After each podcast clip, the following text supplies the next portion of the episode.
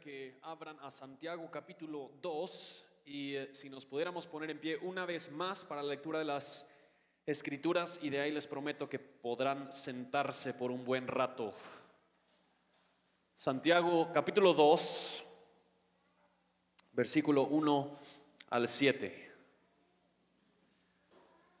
La palabra del Señor dice lo siguiente, hermanos míos, no tengan su fe en nuestro glorioso Señor Jesucristo con una actitud de favoritismo.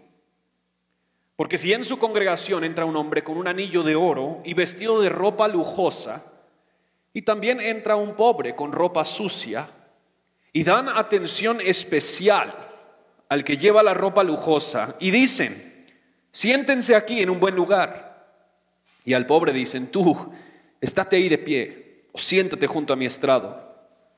¿Acaso no han hecho distinciones entre ustedes mismos? Y han venido a ser jueces con malos pensamientos. Hermanos míos, amados, escuchen. ¿No escogió Dios a los pobres de este mundo para ser ricos en fe y herederos del reino que Él prometió a los que lo aman? Pero ustedes han despreciado al pobre. ¿No son los ricos los que los oprimen y personalmente los arrastran a los tribunales? ¿No blasfeman ellos el buen nombre por el cual ustedes han sido llamados? Padre, nos acercamos hoy a tu palabra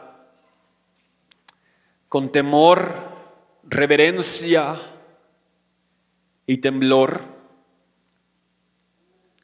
sabiendo lo lejos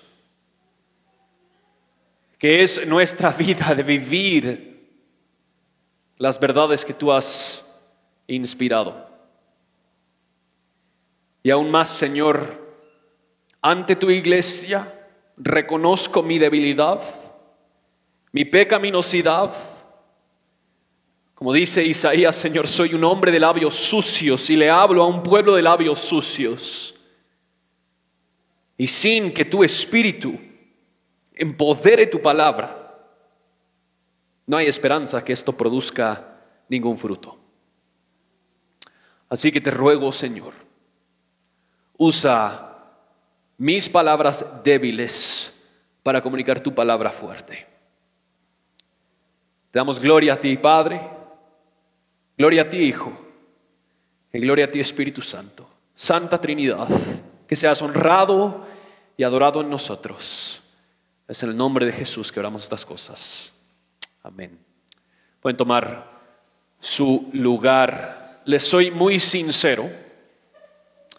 Eh, yo, yo, no estoy listo para predicar este pasaje. Eh, y no listo en el sentido de que eh, no le dedique el tiempo de preparación. Listo en el sentido de que hay cosas que Dios todavía está tratando conmigo con este pasaje.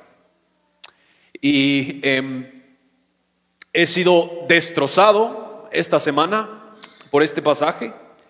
Em, Santiago no guarda ningún golpe en este pasaje, lo suelta todo. Así que eh, le ruego que oigan este pasaje con la fuerza de las palabras de Santiago y no con la fuerza de las palabras de Justin. Em, y, simplemente quiero que sepas que yo me, yo me paro aquí predicando este pasaje no como un ejemplo de haberlo hecho bien. Eh, me, me paro aquí para predicar este pasaje sabiendo cuánto he fracasado en lo que Santiago nos llama a hacer. Así que Primero él inicia, hermanos míos, obviamente Santiago sigue con este cariño. De hecho, por más que él hace que su mensaje sea fuerte, parece que él va añadiendo aún más cariño. Si se dan cuenta, en versículo 5 él dice, hermanos míos amados. Pero él inicia este hermanos míos y dice, no tengan su fe en nuestro glorioso Señor Jesucristo con una actitud de favoritismo. Este primer versículo introduce el tema que Santiago va a ilustrar en los versículos 2 al 4 y luego él lo va a explicar en los versículos 5 al 7. El argumento de Santiago es muy sencillo. Es incompatible creer en Jesús y a la vez discriminar por estatus social. Es incompatible creer en Jesús y a la vez discriminar por estatus social. Este tema pone a muchos de los cristianos en aprietos, nos pone entre la espada y la pared, porque nosotros vivimos en un mundo y llevamos a cabo nuestra vida en un mundo que es regido por un sistema de valores. Ese sistema de valores prefiere cierto tipo de persona y rechaza o denigra otro tipo de persona. El mundo a nuestro alrededor valora al que tiene muchos recursos y menosprecia al que tiene pocos recursos. El mundo a nuestro alrededor prefiere al que tiene mucho poder y menosprecia al que tiene poco poder.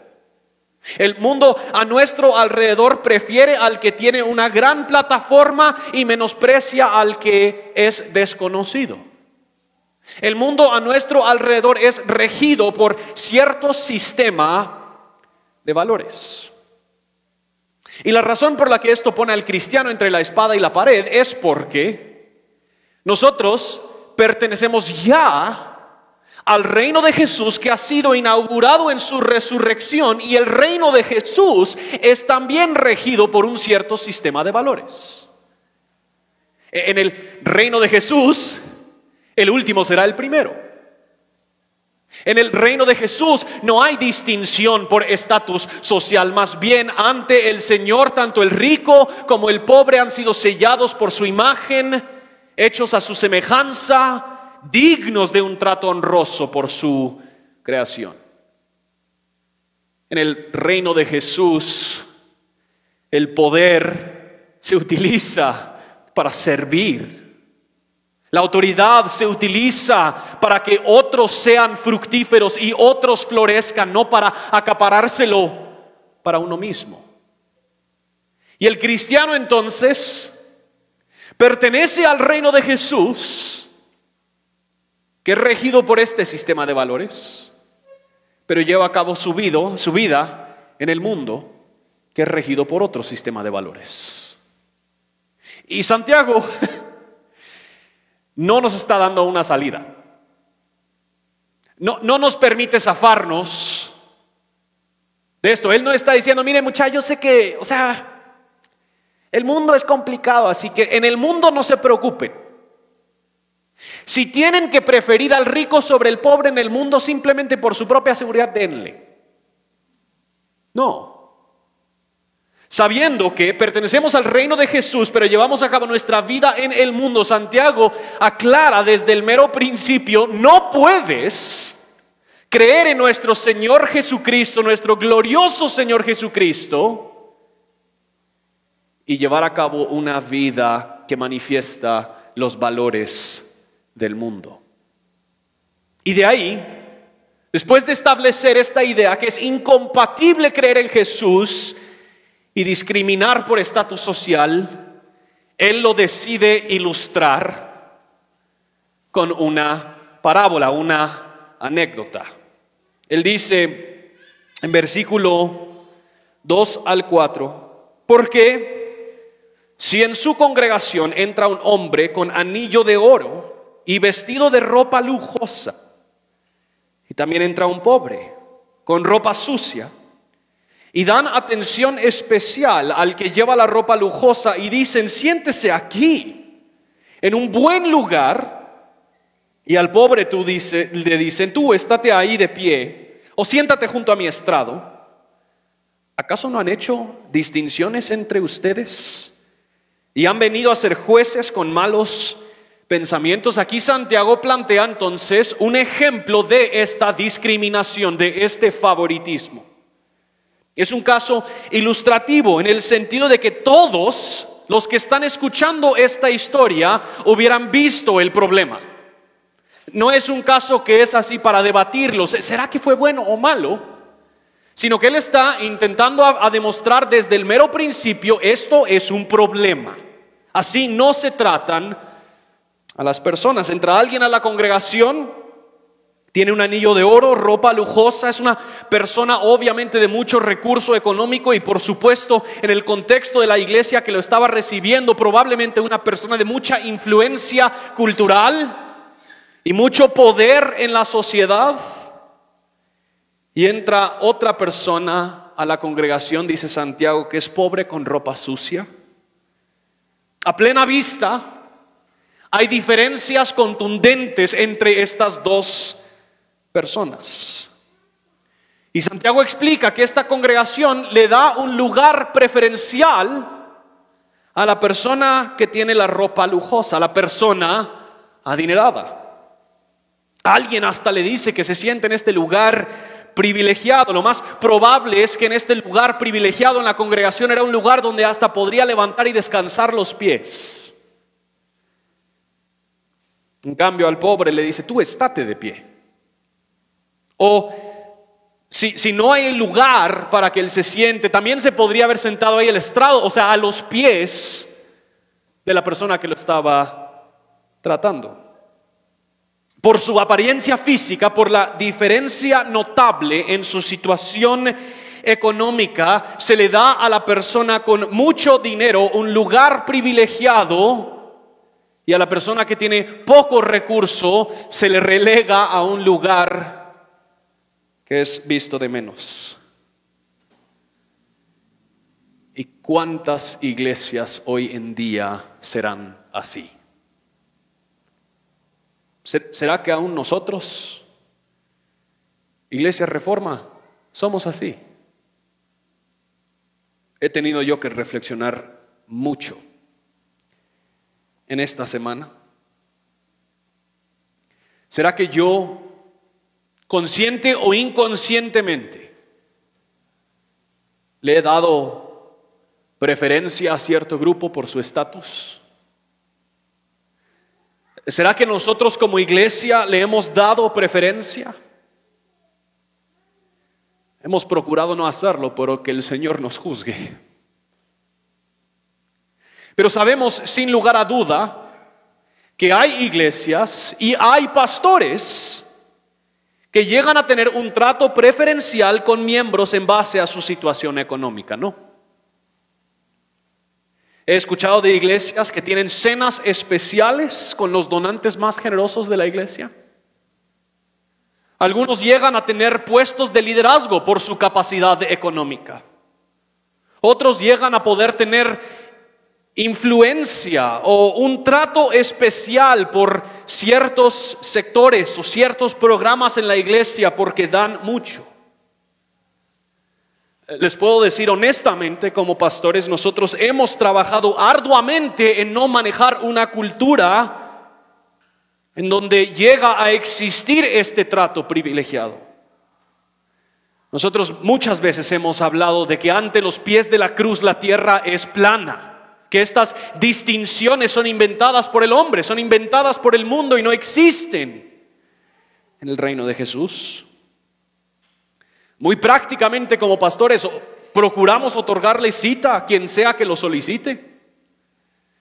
No, no simplemente a ciertos grupos o ciertas clases. Hemos procurado, si alguien nos pide nuestro contacto, lo compartimos abiertamente, no con ciertas personas. Algo muy práctico que quizás deberían saber que nosotros hacemos aquí en Reforma es que de los ocho pastores que tenemos, solo hay uno que sabe quién ofrenda a la iglesia y cuánto ofrendan. No lo sabemos. Porque no queremos que eso sea motivo de tentación para poder proveer o dar un trato preferencial o privilegiado. Pero seamos muy honestos, no son simplemente los pastores que caen en esta trampa del trato preferencial por estatus social. Las ovejas también lo hacen. Piensan que con dar mucho dinero pueden controlar la agenda de la iglesia. Presuponen que porque un pastor se reúne con un miembro, esa reunión le da mayor importancia a ese miembro.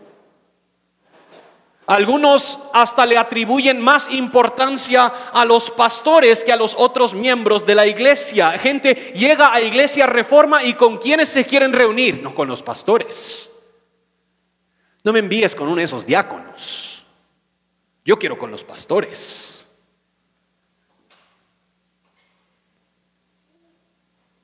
Gente quiere estar en un lugar privilegiado.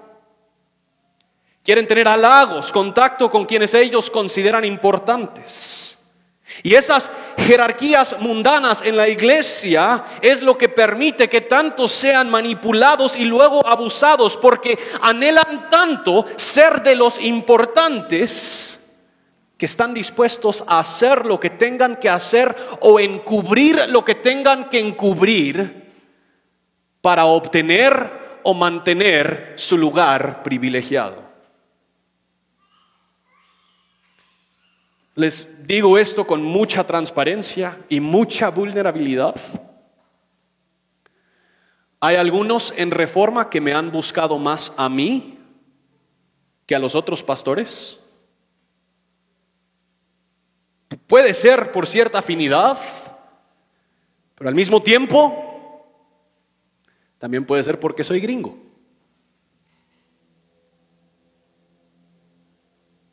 O por haber escrito libros o por ser el que predica, no sé.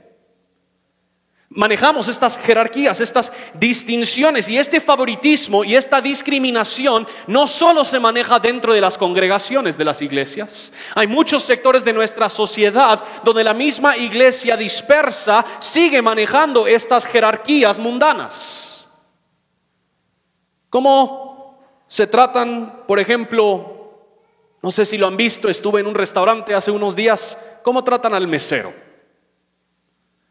Algunos ni los miran a los ojos, no los tratan como si fuesen ser humano, los tratan como si fuese un mal necesario tener que hablarlos. ¿Cómo tratan a los empleados de casa? A, a menudo se les relega a estar en otro lugar de la casa, a comer en otro lugar de la casa, a entrar por otra puerta de la casa. ¿Cómo se le trata a la gente de trasfondo indígena? Muchos casos con desprecio, discriminación, injusticia. ¿Has pensado en cómo la sociedad trata a la gente con discapacidades? Nuestra familia muy puntualmente vivimos ese trato. Mi hermana nació con parálisis cerebral y nosotros hemos visto cómo es que la gente en el mejor de los casos la ignora. En el peor de los casos se nota su desprecio. Lo mismo es cierto por un sinfín de razones con las personas que se han quedado en situación de calle. Tratamos a las personas que viven en situación de calle como si fueran la escoria de nuestra ciudad. Los vemos y nos alejamos si es que aún los reconocemos.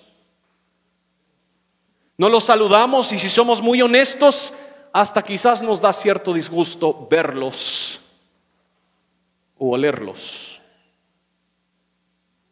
Si vives en cierto sector de la ciudad, podrás ser discriminado por donde vives al aplicar a trabajos. Si tienes cierto apellido, ¿Sabes uno de los más horrorosos que se da entre cristianos? Algunos de ustedes trabajan en o han sido voluntarios en organizaciones sin fines de lucro. Han visto cómo se trata al donante con un trato preferencial comparado al beneficiario. Y que el, donante termina poniendo la agenda de la organización en vez de las necesidades del beneficiario. La iglesia en su multiplicidad de expresiones, lastimosamente se ha parecido más al mundo que al reino de Jesús. Es incompatible creer en Jesús y manifestar este favoritismo y esta discriminación. Y yo sé que abundan otros ejemplos que no hemos podido mencionar. Pero Santiago no simplemente ilustra el problema, él explica por qué es incompatible. Noten versículo 5 y principio de versículo 6. Hermanos míos amados, escuchen. ¿No escogió Dios a los pobres de este mundo para ser ricos en fe y herederos del reino que Él prometió a los que lo aman? Pero ustedes han despreciado al pobre. ¿Por qué es que es incompatible este favoritismo? Santiago inicia diciendo que es incompatible porque el pobre comúnmente manifiesta más fe que el rico. Pareciera en este versículo 5 y en otros pasajes de la escritura que se está diciendo que el pobre es más cerca de Dios simplemente por ser pobre. Pareciera que quizás Santiago está diciendo que hay quienes obtienen la salvación de Dios simplemente por tener pocos recursos. Ahora, e, e, ese tipo de movimiento se ha llamado la teología de liberación y no tenemos tiempo para entrar a ese tema, pero eso no es lo que Santiago está diciendo. Aún él afirma en ese mismo versículo 5 que los que son herederos del reino a los que lo aman a él. Entonces no es que ellos entran al reino simplemente por su baja situación económica, entran al reino de Jesús de la misma manera que los demás, por gracia que Dios ha demostrado. Sin embargo, antes de que salimos de esto demasiado rápido, de alguna forma u otra, tenemos que reconciliar que las escrituras de una forma u otra, explican que el pobre, el desfavorecido, el desprotegido, ocupa un lugar especial en los ojos y el plan de Dios. No, no, no, no, no sabemos exactamente en qué medida, pero no podemos ignorar la abundante cantidad de pasajes que lo afirman. El que tiene poco, nos dice Santiago, es rico en fe. ¿Por qué? Pues quizás la razón es obvia. El que tiene poco manifiesta completa dependencia de Dios. Algo que para el que tiene mucho nos cuesta.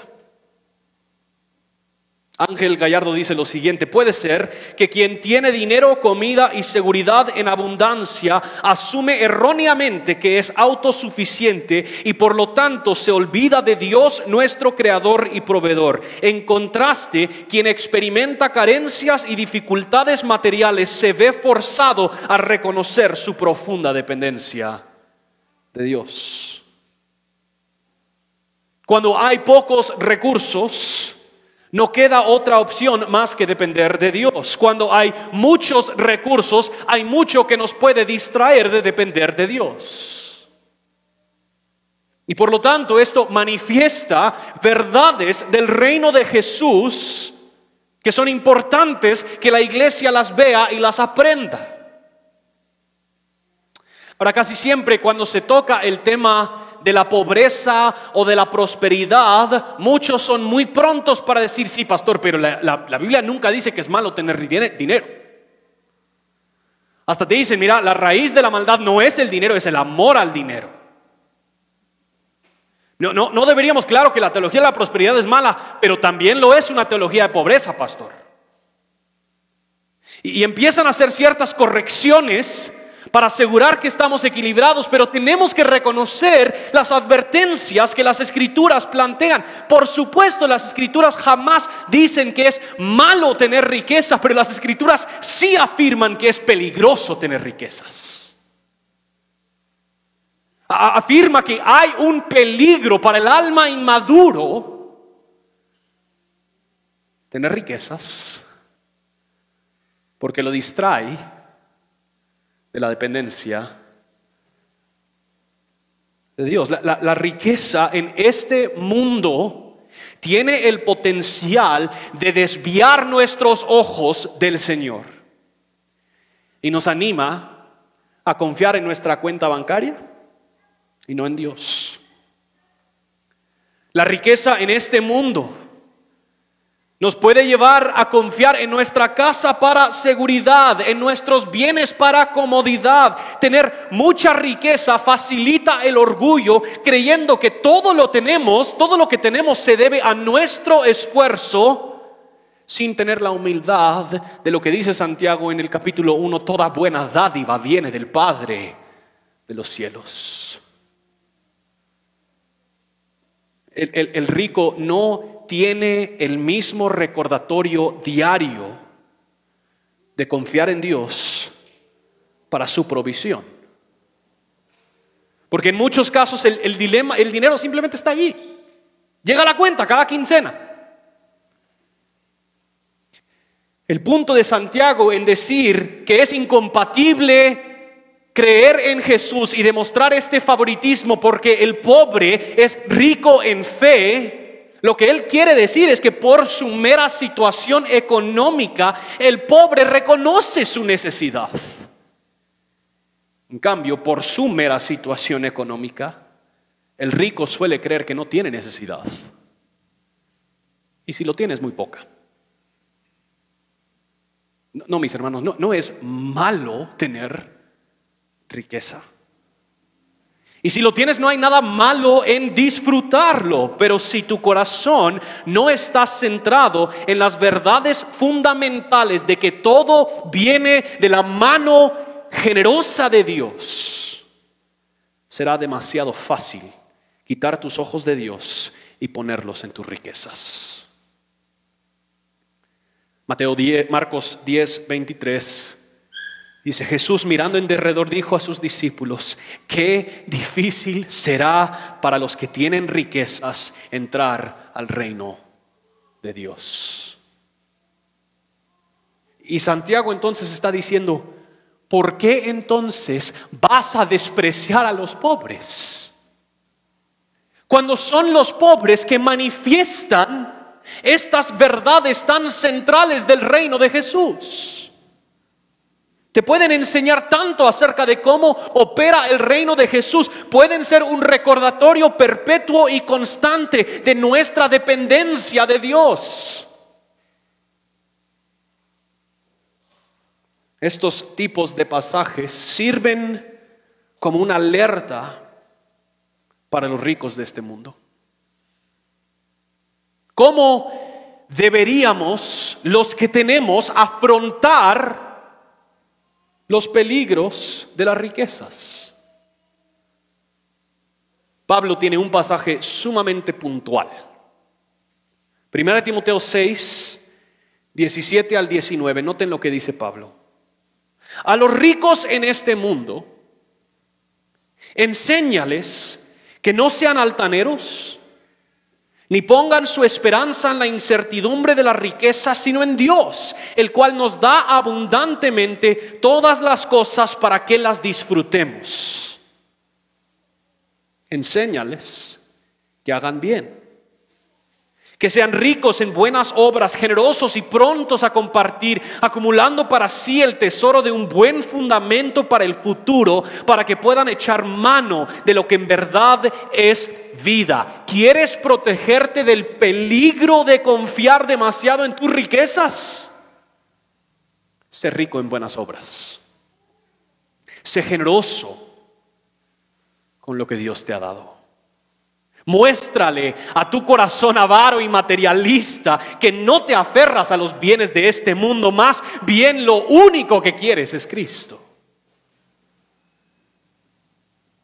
Ah, hay esta tensión implícita en las escrituras entonces. No hay nada malo con tener. El hombre que entra con el anillo de oro y la ropa lujosa, no hay nada malo en tener en sí. Al mismo tiempo hay un gran peligro y por lo tanto, sé generoso. Esa tensión existe, que trabajamos y producimos y adquirimos y obtenemos. Gloria a Dios por eso. Y al mismo tiempo, existe siempre la tentación de confiar en nuestra riqueza. Él dice que es incompatible con la fe en Cristo porque el pobre comúnmente manifiesta más fe que el rico. Pero la, segunda razón, y otra vez Santiago no guarda ningún golpe. La segunda razón por la que es incompatible este favoritismo con la fe en Jesucristo es porque discriminar contra el pobre es difamar a Dios. Noten lo que dicen 6 y 7. ¿No son los ricos que los oprimen? Y personalmente los arrastran a los tribunales, ¿no blasfeman ellos el buen nombre por el cual ustedes han sido llamados? Esa pregunta retórica es pesadísima. Ahora, Santiago empieza a llegar al mero asunto contextual que habían entre esta comunidad, ya sea en la congregación o fuera de la congregación, personas muy pudientes, personas que tenían mucho recurso a la mano y por su recurso económico también ejercían cierta influencia y poder en la sociedad. Y por lo tanto, cuando los que no tenían recursos estaban aprietos, ellos controlaban el sistema de justicia y ellos oprimían a los pobres negándoles sus derechos básicos. Y los estaban arrastrando a tribunales probablemente controlados por sus contactos o amigos o por quienes querían también darles preferencia a ellos por lo que su economía representaba. Pero luego Santiago suelta esta confrontación más fuerte. Esto no es simplemente oprimir al pobre, no es simplemente discriminar contra el pobre, sino que discriminar al pobre es blasfemia contra Dios. Es difamación contra Dios. Es difamar a Dios por la relación cercana que Dios tiene con su pueblo. Ustedes quizás recordarán en Hechos 8, en la conversión de Pablo, Pablo está persiguiendo a la iglesia y Jesús se le acerca y le pregunta, ¿por qué me persigues? O sea que Pablo persiguiendo al pueblo de Dios es igual que perseguir a Cristo. Nosotros vemos otros pasajes, el pasaje famoso de las cabras y las ovejas, donde Jesús mismo dice, cada vez que viste al desnudo, al hambriento, al pobre, y les diste de comer, les diste para vestir, les diste para superar, así me has tratado a mí.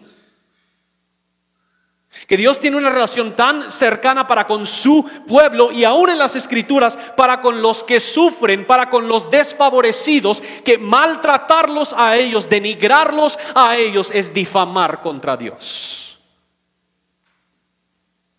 Pero no solo esto,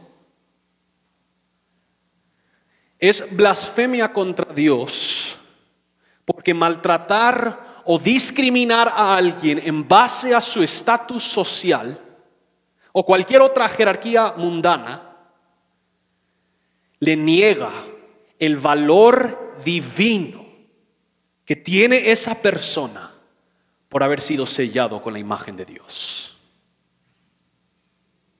En el reino de Jesús, todos son dignos de un trato honroso porque han sido sellados con la imagen de Dios. Esto es uno de los principios básicos que debería formar la cosmovisión cristiana. Ese mesero que te va a traer la comida en la tarde, hecho a imagen de Dios. La, la empleada que trabaja en casa, el niño discapacitado,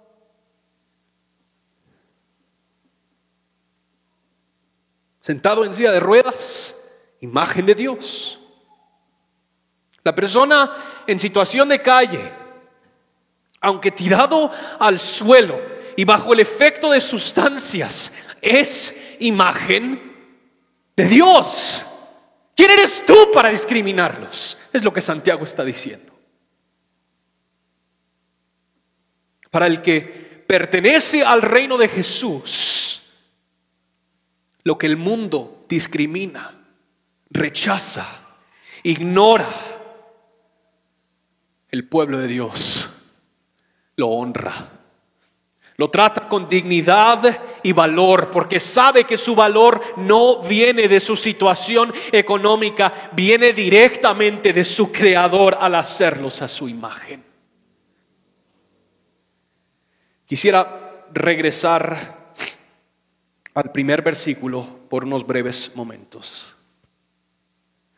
¿No les parece raro que en un pasaje donde Santiago está hablando de discriminar contra el que tiene poco y preferir al que tiene mucho, él diría, esta actitud no la deberían tener cuando tienes fe en nuestro glorioso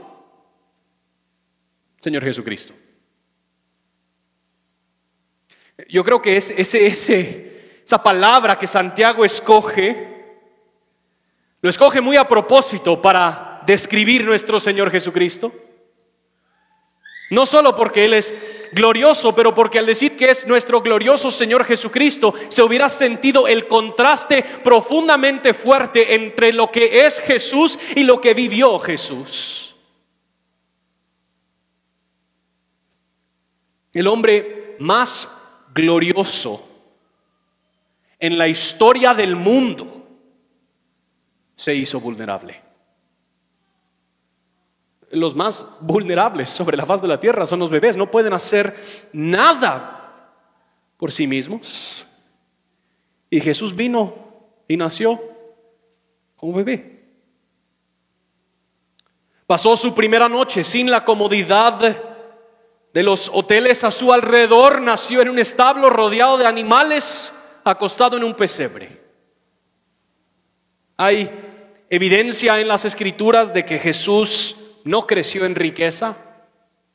Aún es probable que aunque había para cubrir sus necesidades, no había abundancia. Cuando Jesús salió a hacer su ministerio, él viajó y se quedó en las casas de quien le abría la puerta. Hasta Jesús mismo dice, el Hijo del Hombre no tiene donde acostar su cabeza. Los discípulos que lo siguieron dejaron sus redes atrás todo en dependencia de Él.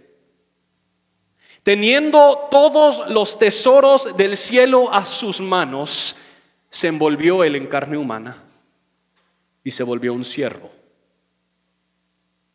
Cuando al final de su vida todos los demás debieron haber servido a Jesús, Él prefirió el lugar de estatus bajo y se agachó para lavarle los pies a sus discípulos.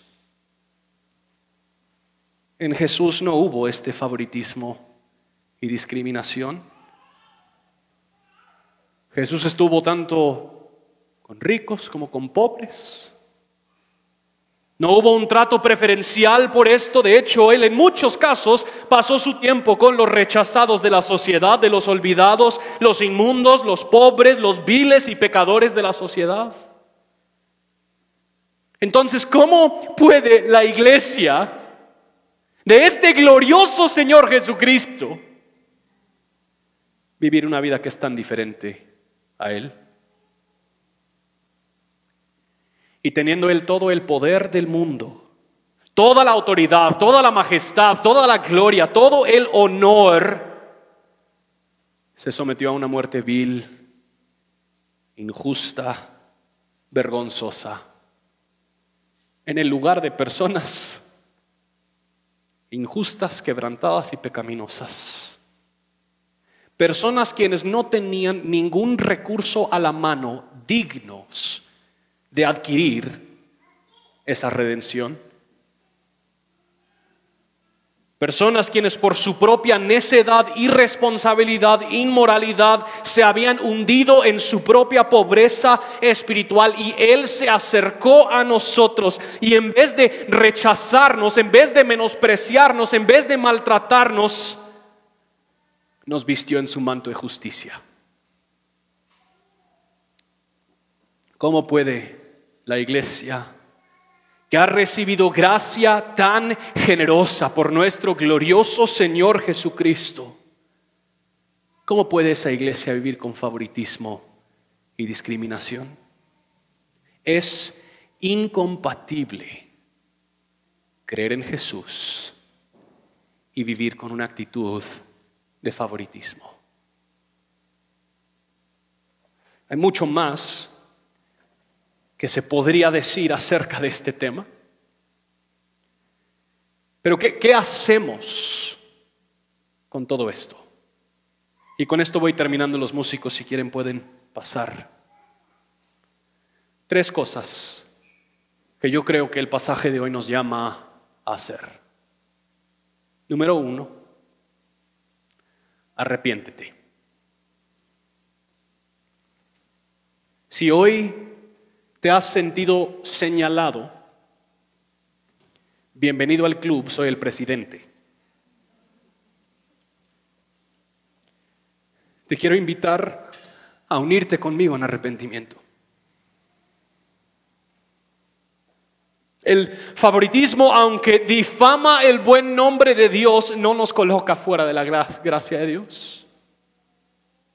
Lo hemos mencionado mucho antes. Pablo en Romanos 5 dice, donde el pecado abunda, la gracia de Dios sobreabunda.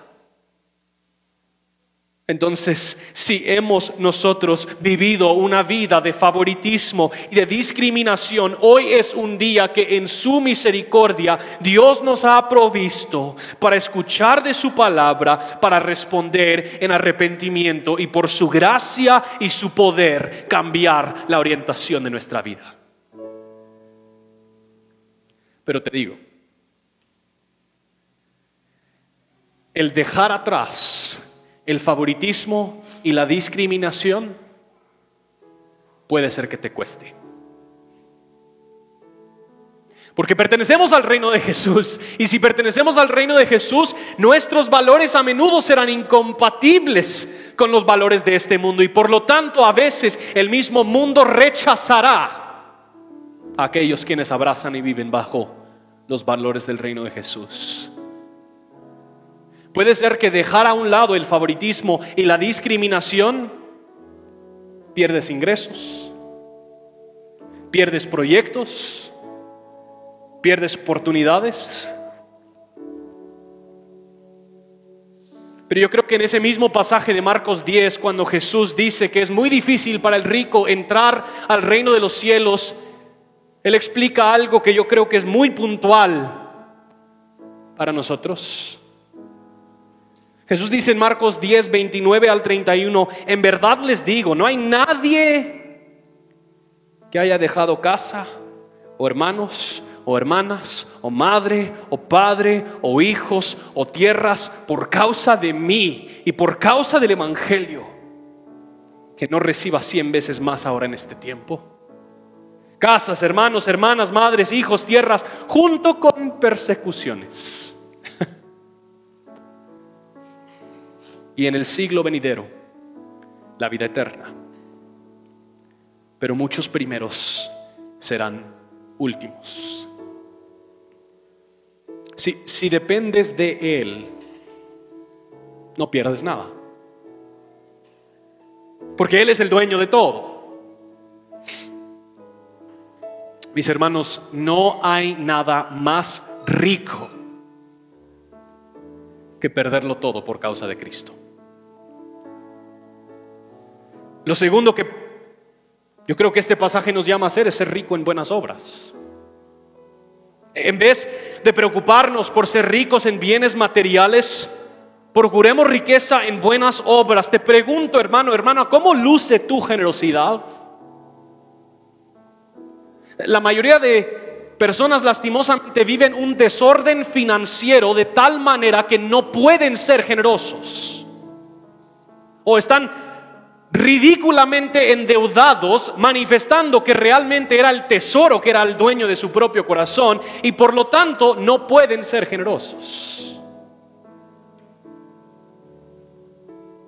Comparte lo que Dios te ha dado. No solo tu dinero, tu tiempo, tu casa, tu comida. De aquí a 100 años, todos tus bienes van a estar pudriendo en algún basurero. Nadie va a recordar el carro que manejaste, ni la casa que tuviste. Lo único que tendremos en el siglo venidero son aquellos tesoros que por nuestras buenas obras para la gloria de Dios hemos invertido en los cielos. Si Dios te ha dado mucho o poco, ser rico en buenas obras, pero lo último que nos animaría es meditemos juntos en el Evangelio de nuestro glorioso Señor Jesucristo. Nuestro problema principal en estos temas, mis hermanos, no es el sistema del mundo. Nuestro problema principal se encuentra en nuestro propio corazón, que quiere hacerse superior a otros La discriminación y el favoritismo es un acto de pretensión donde uno se coloca arriba de otro. Pero la cruz de Cristo aplana la tierra. Eh, el mensaje del Evangelio nos recuerda que independiente de nuestra situación económica, somos muchísimo más pecaminosos y necesitados de lo que aún nos damos cuenta. Y si tienes mucho recurso, esta verdad a menudo es difícil creerla. Nuestra riqueza no nos obtiene nada delante de Cristo. Nuestro fracaso moral delante de Dios nos ha hundido en una deuda que supera todos los recursos disponibles en toda la tierra. Pero en vez de exigir de nosotros, Dios, independiente de nuestra situación económica, nos ha amado, nos ha favorecido, nos ha redimido, ha pagado nuestra deuda, nos ha rescatado de nuestra situación profundamente necesitada y precaria para ser herederos del tesoro del cielo con Él para siempre. Y si tienes tú pocos recursos, a menudo esta verdad es difícil creerla. En Cristo Hemos sido adoptados por el Dios de dioses, el dueño de todo e independiente de cómo tú has sido tratado por el sistema vil de este mundo, tú eres un hijo amado, heredero del rey y serás sentado en tronos con él para juzgar al mundo y gozar de los tesoros del rey de reyes para siempre. Pero no solo eso, quisiera terminar con una cita de Tim Keller, porque cuando meditamos en el Evangelio, hay una conexión profunda con la compasión. Tim Keller dice lo siguiente, mi experiencia como pastor ha sido que aquellos que son de clase media o alta en espíritu tienden a ser indiferentes a los pobres. Pero las personas que llegan a comprender el Evangelio de la gracia y se vuelven espiritualmente pobres, encuentran que sus corazones gravitan hacia los materialmente pobres.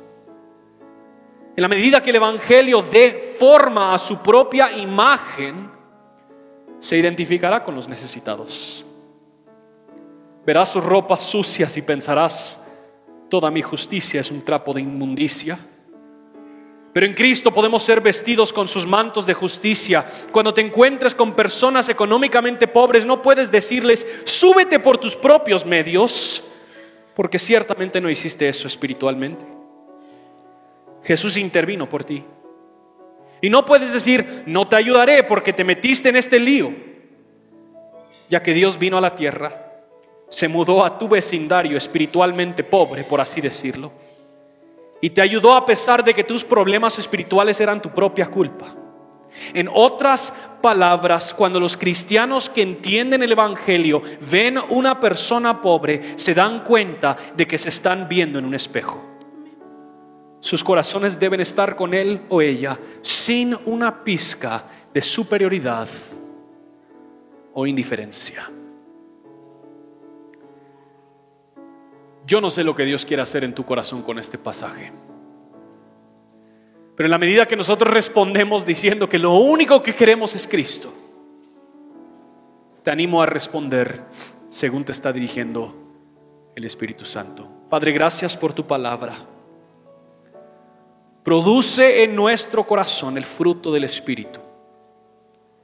Ayúdanos a parecernos a nuestro glorioso Señor Jesucristo. Es en su nombre que oramos estas cosas. Amén. Te invitaría ahí en el silencio de tu lugar a hacer algún tipo de oración donde reconoces delante de Dios que todo lo que tienes le pertenece a Él. Y que le pidas que Él te dé sabiduría y discernimiento para manejar lo que tienes para su gloria. Y que más que eso, que lo que tienes jamás sea motivo de menospreciar a otro. Venimos delante de ti, Dios, reconociendo que todo lo que tenemos es por gracia. Aún las habilidades que empleamos para hacer nuestro trabajo tú nos las has dado. Reconocemos, oh Dios, que el dinero, el tiempo, nuestras casas, nuestros carros, sea lo que sea, tú nos lo has dado. No nos pertenece, somos simples mayordomos de lo que te pertenece a ti. Oh Dios, te pido, Señor, que tu iglesia pueda ejercer mayordomía que te honra a ti, que sirve a su prójimo y que avanza tu misión. Que a final de cuentas, Señor, lo que más queremos es Cristo. Podemos perderlo todo, pero si le tenemos a Él, tenemos todo lo que necesitamos, oh Dios. Gracias por tu amor y misericordia hacia nosotros. Es en el nombre de Jesús que oramos.